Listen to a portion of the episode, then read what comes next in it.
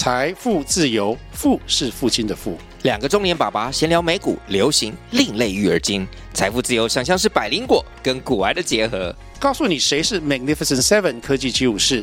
你该买瘦瘦比双巨头吗？从马斯克到泰勒斯，从华尔街到好莱坞，我们都追得上。新的一年听新的 Podcast，让我们一起财富自由。富是父亲的富哦。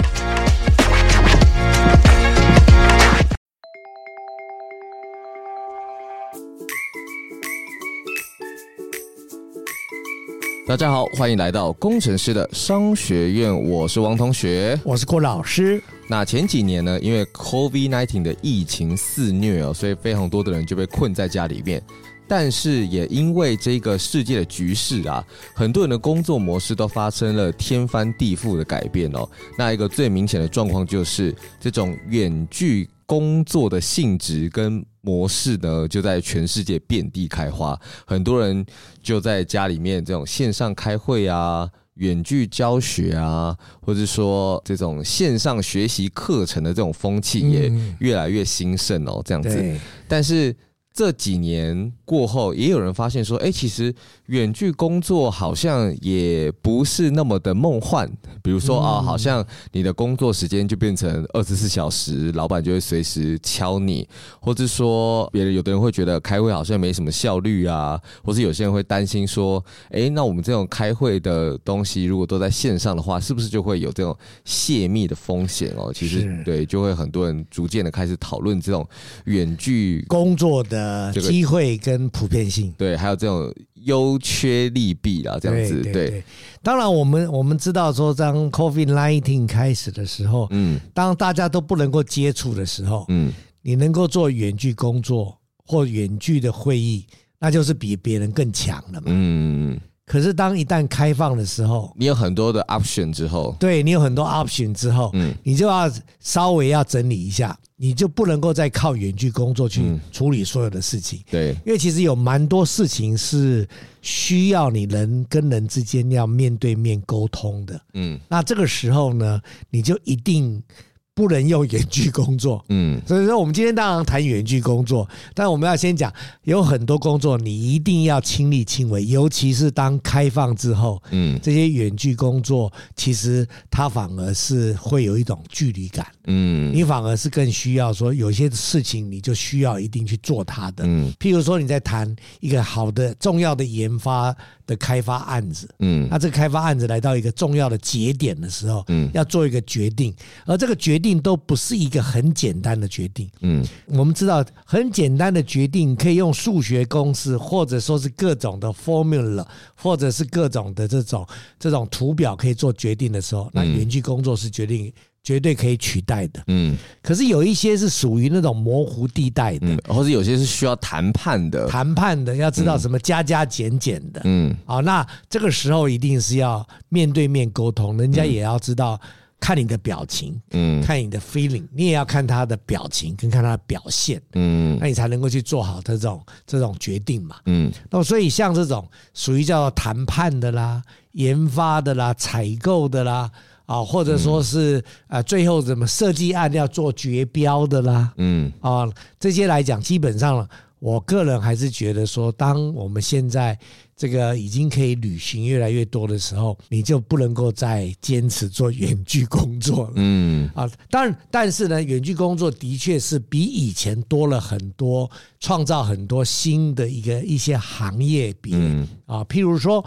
我们做一些这种啊产品开发的设想的工作，嗯，那就可以先做远距离的 brainstorming，brainstorming 啊，或者是先做一些比较是属于从零到八十 percent 的时候，嗯，要做的事情。对，那你九十到一百个 percent 或到一百一十个 percent 的时候，那就一定要坐下来讨论一下。嗯嗯，好，那这个是属于这种。啊，这种各这像我刚刚讲的这个来讲的话，包括设计，包括采购，包括啊这种各种的这种产品开发，其实都是蛮类似这样子的一个概念。是。那另外当然有有所谓的属于做一种这种比较是属于呃商业的文案啦，对，翻译啦，对啊，这种是属于比较 knowledge 的这种工作。啊，或者是先做一些啊这种啊文案的设计开发来讲的话，那我是觉得远距离的工作其实还是远距离的这个工具。还是可以让我们节省很多的时间跟我们的旅行的费用。嗯，大家还应该要好好的运用远距离跟实地的这个 face to face，嗯，F to F 的这种方式的这这个组合。我我自己个人的一个小小的准则就是说，就是我们沟通的方式就是有三种嘛。一种的话就是纯文字，就是你可能是 Line 啊，或是 email 的东西。那第二种部分的话，就是呃，可能是线上会议，或是你讲电话，是这种虚拟的虚拟的声音或是影像沟通。那第三者就是见面，见面。见面的实地见面谈这样子。那我我们就是三个层级嘛，对，就是最低的是文字，再是虚拟的影像跟声音，第三个是见面。对你，你只能高的取代低的，你不能低的取代高的。的确是这个样子，就是你你用文字讯息的时候，你可以用就是线上会议或者虚拟的语音来去取代纯文字，对，或是你可以用界面来取代每一次的线上会议，但是你不能说啊，我这次就懒懒得用线上会议，我用文字讲一讲就好，这都会比较容易出问题，或是本来平常应该见面谈的，比如说谈判或是这种预算的决策，那这次大家想说那变移形式。我就改成线上会议。你刚刚讲的是蛮好的，嗯，我我自己的个人是认为，你层次高的要达成一个好的效果，你一定要从层次低的开始做起，嗯嗯，你都要做到了之后，层次高的才能够做到，嗯。那如果你只一直维持在层次低的，比如说只做文字来讲的话，我坦白讲，到最后都没有结果的，嗯，你会被别人插单的。对，而且大家会有一个知道常见的状况，就是说，因为文字讯息会有延迟。所以它的效率就会变得很慢，而且你会不知道对方到底在思考些什么。比如说，你问他说：“诶，那我们这个呃预算的报表什么时候会出来？”他可能五分钟之后才给你，他可能十分钟之后才给你。但是他 delay 这五分钟、十分钟，是因为他现在手边在忙吗？还是他正在赶工？还是他在想理由？还是在找借口？好了，我们刚刚讲到文字哈，对，你知道全世界哪一个哪一国的语言的文字是最有效率的吗？最有效率的吗？嗯。外国的语言，哎，这个不是我说的啊，这是一些一些人研究出来的这个结论。但是我忘我忘记了出处。刚好你刚刚讲这样讲的话，其实全世界最有效率的语言是英文。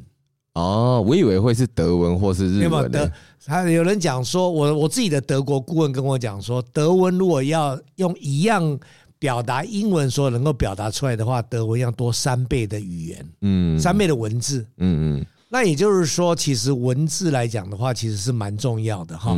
但我们如果只做文字的话，其实我们要很非常小心的时候，是因为每个文字的用语里面，它有第二、第二深层、第三深层的用意嘛，它有它的含义。嗯，所以你你应该要非常知道说，你的受众他看得懂看不懂你写的文字，因为有时候我们看那个文字讯息，你也无法判别对方的语气。那其实，在那个沟通的心理学上面，他们就是有一个数据啊，叫做五五三八七。五五三八七，对，就是他们说一个人他们沟通表达的意思，OK，他的表情跟他的语气，嗯，占了百分之五十五，五十五，他的声音的那个内容，对。对，就是他到底该怎么讲，他的那个。语速啊，在百分之三十八，但是那个他讲的那个内容，内容其实就只有七趴而已。哇！所以你看那个文字，有时候他如果说好，他讲一个字好，是七趴。你你对你只知道他就是最后的结果是好，可是你不晓得他到底是快乐的好，还是不开心的好。嗯，对。那他如果最后你是哎用语音或者讲电话方式，他就说哦好，你就知道哦他可能。或是就是有点不情愿，或者说好哦这样子，哎，你发现好像蛮爽快的。可是他如果说你要见面之后，他是沉思了很久，或者他面有难色，或是他顾左右而言他的翻其他的报表，或是干嘛做很多事情之后才决定这个好，还是他是很快速做这个好，那又会是不一样的结果。的确是这个样子。所以，对，有听我 Podcast 的的学生或同学，或者是我们的社会的工程师来讲的话。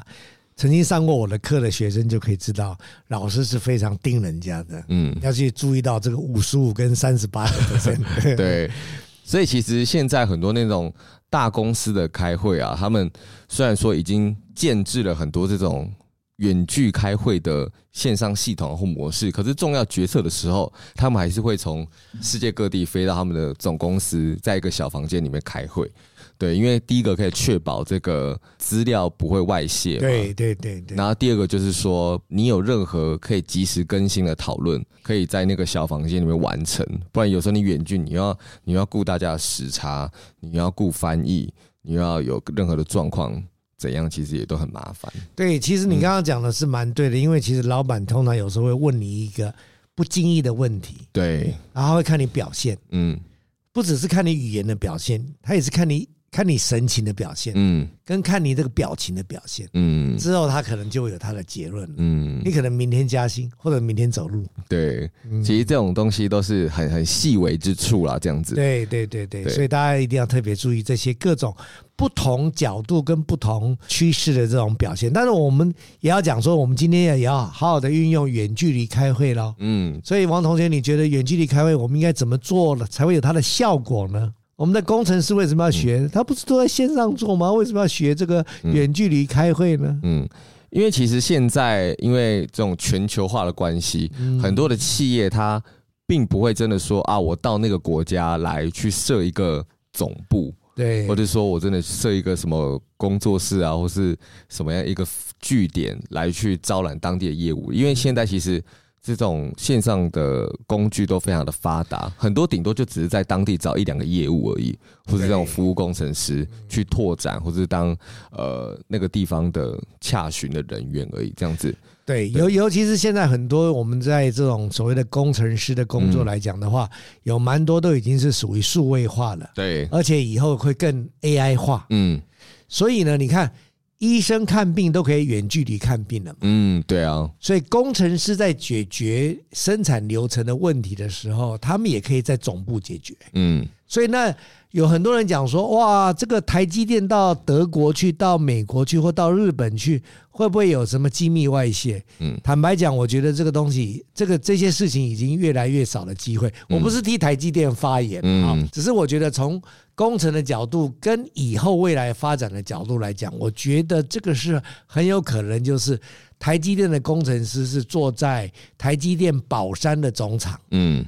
看着这个荧光幕，就跟这个我们的这个美国厂讲说：“你哪个地方做错了？嗯，赶快派个工程师去，嗯，把什么 A 什么 B 什么总理做好了。”嗯，而且我们现在都是那个工业四点零嘛，对，其实这种智慧监控随时都已经可以输入到远端，不管是他们那个生产线。的那个影像的监控啊，或者他们的出货进货的那个记录，已经都非常的详尽了，非常的详尽，而且非常的仔细，而且你可以同步就去做这样的事情。所以这个也就是为什么我们今天要讲说，要鼓励大家要能够运用，好好运用你的啊这个这个远距离的开会。嗯，因为这个远距离开会不只是让我们。公司里面的这个生产力倍增之外，也可以让你不用那么常常飞出国，而且你可以可能你可以变成四家工厂的医生呢。嗯，对，哎，所谓的 processing engineer 就是工就是工厂的医生，工厂的医生啊。对，找出那些要改进的地方。对对对，没有错。对，那有些人会觉得说，哎，我现在的工作就已经很常运用到远距开会或是远距。Meeting 的这种软体了，但是你要知道的是，其实很多人常常做这种远距开会，可是其实它的效率都非常低，或者说它其实远距开会的品质其实做得很差，或者说其实在远距开会上的表现一直以来都不如你的实体开会，就是你没有掌握到几个 point，而变得是你在表现你自己的时候变得没那么突出，因为我们前面以前在讲那个。PCAM 跟派的时候，那个你怎样在虚拟空间里面展现自己的 image 跟这个 exposure 就是也很重要的。对对对对，刚刚王同学讲的一个蛮重要的事情是，其实老师是属于古典派的人物。所谓的古典派人物是说，虽然是远距离开会，但是老师还是鼓励你，你就做一个笔记本，那个笔记本是叫做远距离开会的记录本。嗯，你自己的远距离开开会记录本，对，不论是不是你主持的或你参加的，嗯，你一定要把每一次你参加或者或者是你主持的，好好的先在开会之前的三到五分钟之内做一些记录。我为什么讲三到五分钟哦？因为现在远距离开会太简单了，嗯，所以老板常常在十五分钟之前 call 十五个人跟你讲说十五分钟之后开会哦，嗯，那你已经很忙喽。但是这个这这个地方，老师建议你一定要冷静下来，花个三到五分钟的时间，把你的笔记本打开来。嗯，老板找我开这个会里面的五个 W 一个 H 是什么？嗯，你把它整理一下。嗯，然后呢，你好好的思考一下，在这个开会当中，你是陪伴者，你听听而已呢，还是呢，你应该要发表一个意见，要去改变这个会议的这个结论或会议的方向？嗯，还是呢？你会觉得说，这个老板这个会议应该先做一个结论，我们等再过两个小时，或者是明天再来开会。我觉得你应该要就是要要要训练起这样子的模式，嗯，让让这个远距离开会要有它的效果，就是中间要有一些这样子的安排。哦，所以这就是第一个，就是远距开会的时候要有明确的议程跟目的。对的，对啊，如果没有人在掌控这件事，你应该练习看看主导这件事情，而且你要想办法要去问出来这样的事情，嗯、因为通常你知道，因为现在远距离开会太简单了，嗯，所以太容易你会被 call in 这个远距离开会，对。所以就是说，如果你是主持人，那你应该就是要让所有的与会者知道说，这一次开会的目的，还有他大概要开多久，还有我们开哪几个细项。因为远距开会有时候最怕的东西就是啊，开好久，但是大家又没有一个重点。因为其实远距开会它不像见面开会，你可以知道大家的神情，所以有时候一聊。然后你又不好意思打断别人，然后你就讲一讲，然后你又讲一讲，然后他又讲一讲，然后你们又没有明确个主题，就大家好像都讲了，可是其实都没有在真正解决到核心的问题。对，所以久而久之，如果你是这种远距离开会的主持人来讲的话，嗯、人家以后就不鸟你了。对，就会变成是，哎，好像大家都准时到，但是这一个远距开会就好像没有效果了。对，或者几个人的脱口秀这样子，大家就没有那种线上的热情所在哦。对对，那再来的话，就是如果可以的话，大家挑选合适的参与者。哦，那这也很重要。你不用把所有人都拉进来，越少越好，越精要越好。然后最好是大家都是很 active 的，就是积极参与的，不要那种有些人挂在那边，然后都不讲话。对对，所以我的学生都知道，我喝酒的时候，我吃饭的时候都挑什么人来吃饭嘛？就是很爱互动的，很爱互动的，对，也可以喝两杯的。对，就是如果说真的人数很多，你宁可把它切成很多场。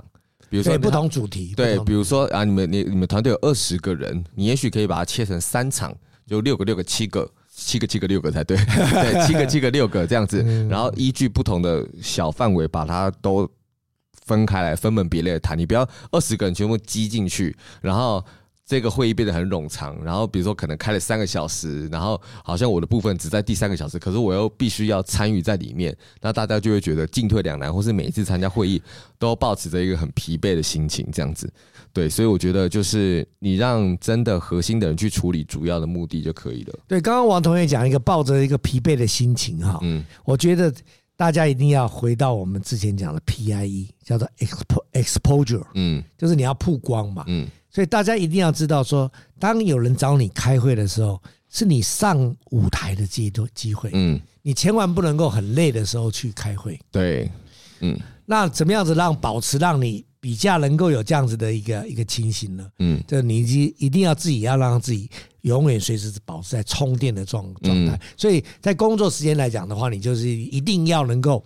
百分之两百要能够 energize yourself，嗯，那这个东西来讲，我们之前有提到过了很多方法，能够让你让你做这个这个 energize 的事情。但是我们今天特别在讲说，千万不要把开会随便的应付掉，嗯，因为这个开会是有记录的，是有录音的，嗯，也有很有可能人家会把他回想出来说你在开会当中才提到哪些事情，嗯，一定要把它想成这是你上舞台的机会，要非常非常小心，对。那再来下一点要谈的，就是跟刚刚讲的很有关系哦。就是如果你是老板，或是你是主持人，你可能会想说啊，我这场会议好想让全公司的人都知道，或是相关部门的人都应该听一听啊。你这个地方就要把会议记录给做得非常的详尽，你不能因为它是线上会议，你就觉得好像说啊，好像我就大概大概就好，便宜形式，就是大家口头讨论完就结束了。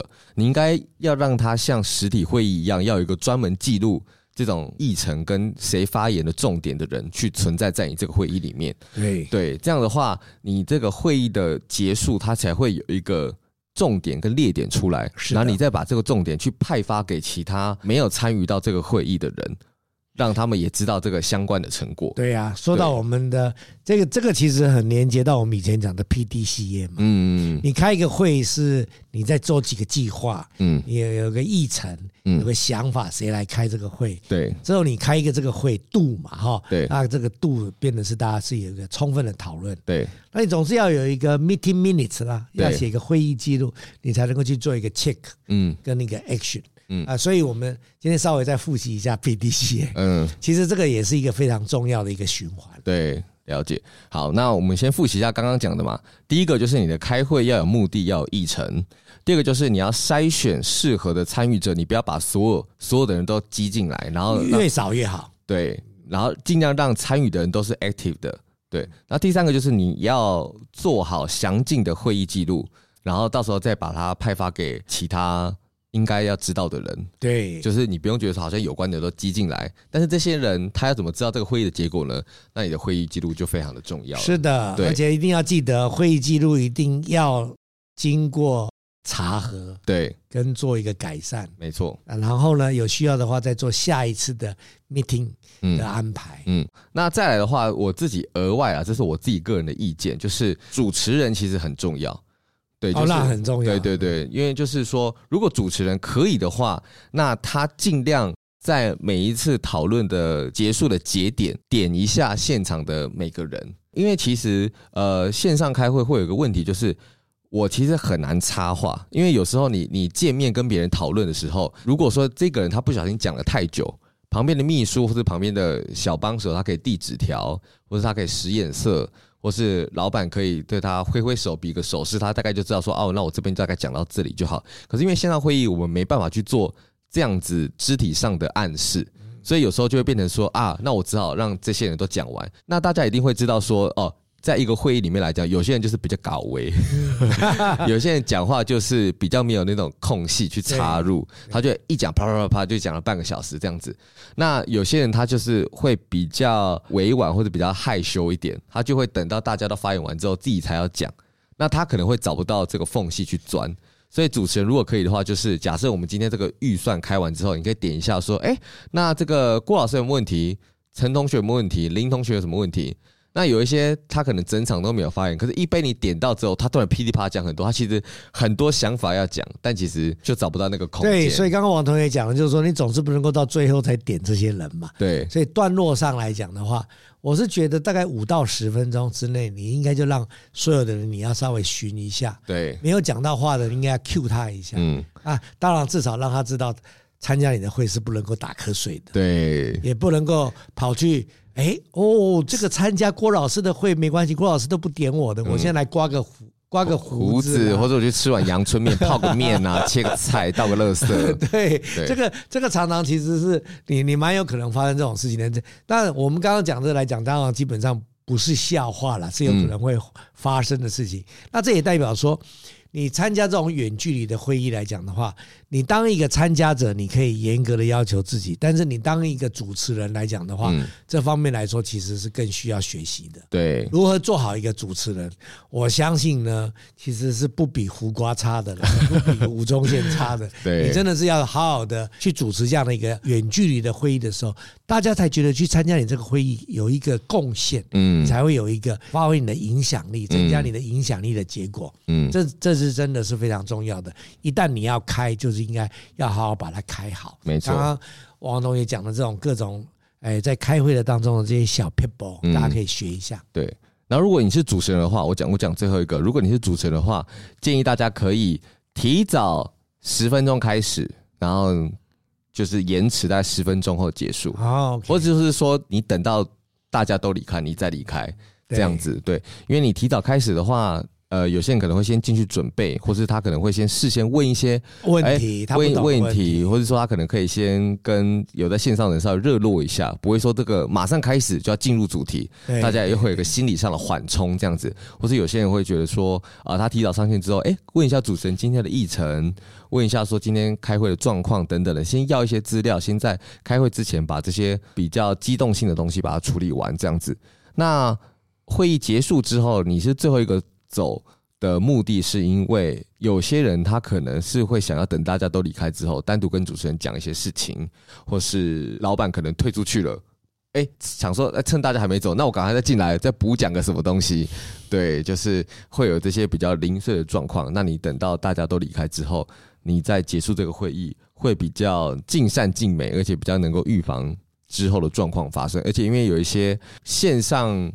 会议记录的这种录音、录影或是文字记录，就是你你那个页面关掉之后，如果你没有存到，那就来不及了。对对对对，对，所以你要先确定好现场的人，他们有刚刚有没有在文字聊天室里面传了一些东西，但是你刚刚在会议的时候没有读到的，你可以再 go through 一下大家文字的东西，或者 go through 一下你的每一个影像的录影。或是会议议程有没有都上传上去了？OK 了，你再把它关掉，不要关的时候才发现说啊没存到，错赛。这这个最主要，我是觉得是是是参与会者的人，他会觉得说你很关心。嗯，有些人可能比较弱势一点，或者他没有很强势的要发言，他还是会被你注意到的。嗯，好，那这个方面来讲，基本上也是你可以跟参与者里面来讲的话，建立起更好以后互动的方式。嗯，所以这个是蛮好的建议，就是。啊，开会前十分钟，开会后十分钟，嗯，这个一定要能够参与其中。嗯，对。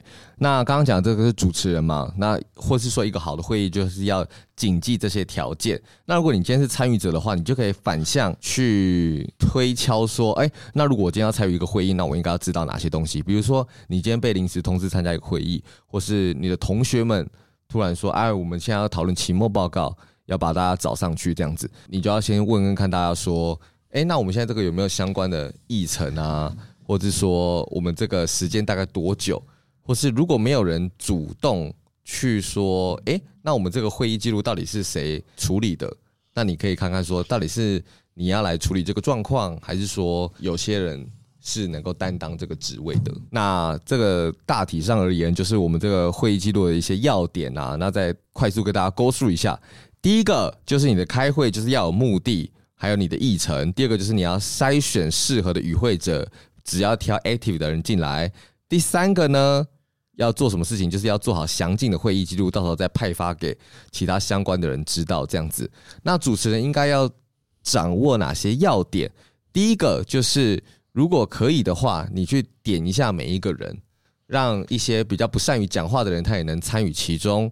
那再来的话，就是说，如果可以的话，你提早十分钟进来，然后最后一个才离开，去把一些该 check 的东西把它 check 好，才不会有一些意外的发生啦。大致上是这个样子。是的，嗯。那刚刚是讲到远距开会嘛？那我们现在可以谈一谈，就是有哪一些远距工作其实适合现在的工程师们来去了解的。这样子，对，因为其实现在很多这种艺人工作室嘛，或者艺人公司，现在很多人也都是自己在家里面去接，嗯，各种不同国外的案子。对，那如果说你现在是学生，或是你现在是在公司里头，但是你未来也向往这样的生活的话，其实有一些管道它是可以让你去看了解的哦。这边就整理了几个让大家知道哦。那第一个。网站叫做 FlexJobs，那它基本上上面就会有各种全世界的远端工作。那但是它这个地方是有一些会员制的，只是因为它这个是各国的发案都会丢到上面，所以你可以稍微看一下。但它基本上就会是以英文为主这样子。第二个就是 LinkedIn，这个大家都知道，就是这个征才网站嘛。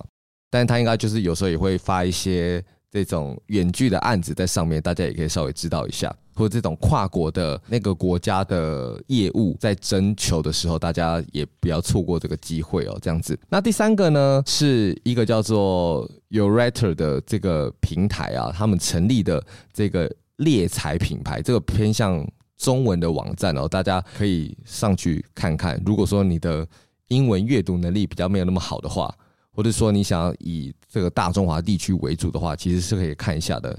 它叫做 Job Menta，J O B M E N T A，Job Menta 这样子。这个最主要是媒合的啦，对对，是媒合工作，而不是远距离的这个 part time 的 job。那再来的话，就是脸书其实有一些这种远距工作者，他们自己成立的。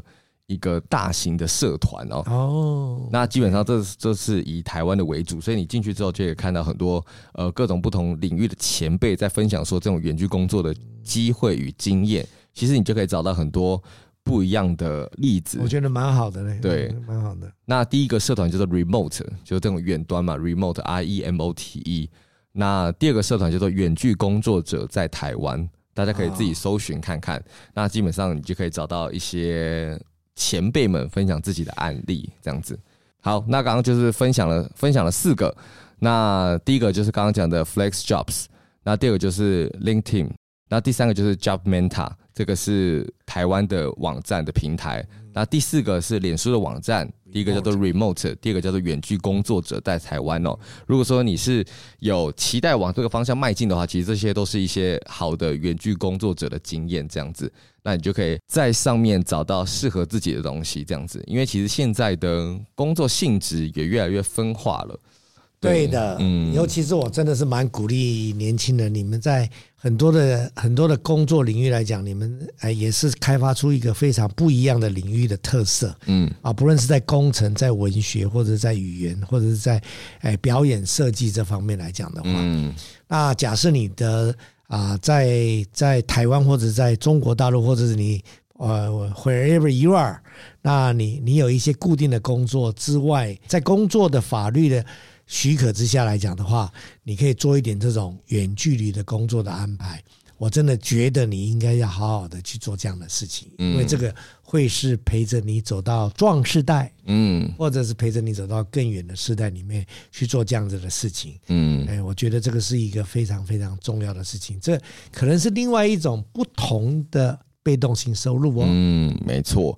那当然了，就是有一些很基本的。如果说你的远距工作的频率越来越高的话，那当然就是你的设备也去稍微的更新一下。这样子，你可能要对你可能要用一个好的耳机啊，或是要有一个讯号良好的地方啊，这样子。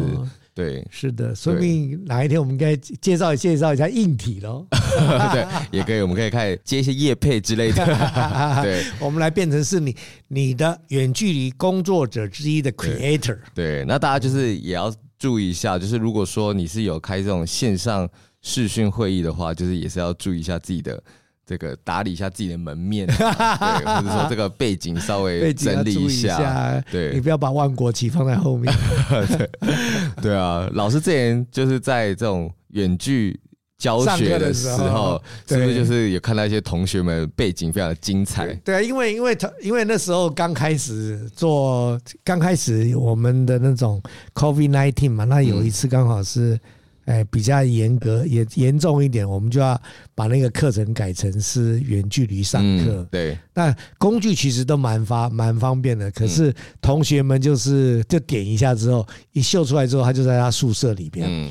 那我们知道宿舍后面来讲，你的床的那个绳子，绳子就是挂塞绳，对，挂蚊 挂蚊帐的那个绳子，蚊帐收起来之后，其他的时间是在挂着你的万国旗啊，你的内裤，对，所以我还跟几个同学讲说，你们是不是要先去把内裤收完了之后，我们再来开档案啊？对，对，但是。我们同班同同同班的同学都说都 OK 啊，没问题啊。女同学也都说没关系，我们那边很看习惯啦。对，这个大家就是要注意一下的，因为毕竟呃，以后大家工作的时候，这种门面还是很重要的。所以就是你要怎样在画面上面好看，你可以稍微注意一下光源啊，或者说你稍微打理一下自己，这样子不要让镜头都模糊，或者说好像很昏暗，或是。背景有什么东西一览无遗，这样子是的，是的。其实每件事情你你比别人多做百分之五的话，领领先起来就不得了了。对，一点零五的 n 次方啊，嗯，是等于是很大哈。零点九五的 n 次方是等于零了。嗯，对啊，因为你可能会觉得说啊，我总是跟熟人开会，或是公司内部开会，大概大概就好。可是哪一天如果说你需要跟一个国外的业务第一次这样洽谈的时候，老板一定不敢把你找出去，他他一定会优先给那个平常做了。最整整齐齐的那个人出去，我们就讲赏心悦目的人呐。对，这样最安全，因为你难保说你现在这个客户、这个厂商他到底在乎些什么东西。是啊，是。他如果是一个日本人、一个德国人，你这样一个内裤追在后面，他就觉得说你是不是看不起我这样子。我们现在的我们现在的台湾的台湾的这种专业的老板也是要求很多的。对，对啊，嗯。那如果因应这种全球的远距开会，那另外一个很重要的当然就是你自己的语言能力了啦。那很重要，对对对对，英文是必要的。嗯，哎，但是听懂中文也很重要哦，因为其实中文现在也是一个很大的市场。对，而且是在不同地区的中文可能有不同的含义。我常常跟我的同事讲说，英文其实很容易沟通的，因为大家都会用普通的英文来跟你讲。嗯，但是中文来讲，就就会讲说你是会讲中文的。嗯。那所以他们就讲了这个中文来讲，可能有讲到当地的一些特别的用特别的用语这样子。那你那你会觉得说，哎，这个我可能懂了，那其实你不懂。所以我我常常跟很多的工程师讲说，当你如果外派到其他城市来讲的话，你要非常小心的使用中文。因为这些中文有可能是会让你会产生误解的地方。因为像比如说，我们可能这边叫软体，那在北京、上海他们那边可能就会叫做软件。可是，在马来西亚的华语地区，它可能就会穿插一些自己马来西亚特色的英文。对呀，对对呀。那最主要是这个东西还没有关系，最主要是生活上的用语。嗯，你不要把一些用语把它误解成不同的解释。嗯，那这个就有可能会产生。很大的很大的这个误会，那就不好了。对，这个地方的话，就是大家是需要慢慢去习惯跟了解的这样子。对，最后老师有没有什么想要再提醒大家要注意的地方，还是要把握这个全球化远距工作的机会，或是说大家现在应该要精进培养的能力呢？就是最后给大家一个总结跟。总结你刚刚你刚刚讲了五个问题，你叫我也叫我几句话总结啊？或是或是你自己现在在第一线工作跟教学碰到的状况，希望大家注意的，或是应该要把握的机会。我我个人还是觉得说，你就是把你的本职学能把它做好。嗯，所谓的本职学能就是，我还是鼓励你要把你自己的语言能力做好。嗯，你的写作能力做好。嗯，那你的说话能力做好。那你各种的部分把它精进好之后，你做其他事情就不太会去去偏门。其他事情只是应用嘛，我们把它应用在在课堂上的演讲，我们把它应用在公司里面的一个 one on one 的这个这个对谈，嗯，我们把它应用在现在的远距离的会议。那后面的话只是说做一个做一小部分的调节。但是如果假设你问我的话，我是觉得基本上内容是最重要的，嗯。内容是最重要的。你如果你要掌握出你的你的内容，掌握出内容之后呢，在之后就是要把 PDCA 做好。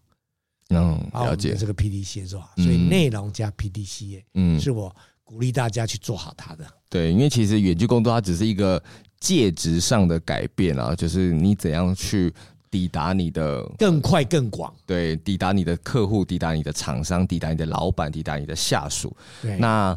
只是因为这个虚拟的界面哦，有时候它会跟人跟人之间界面的温度跟时差会不同，那你就必须透过这种严谨的 PDCA 去不断校正，在没有实际见面之后，每个人的习性怎么样？对，因为你见面的时候你可以迅速做改变，但是你虚拟空间的时候，其实这种东西你必须要反而要更敏锐，跟做的更尽善尽美，而不是因为很方便所以很随便。对对，这个地方就是大家要。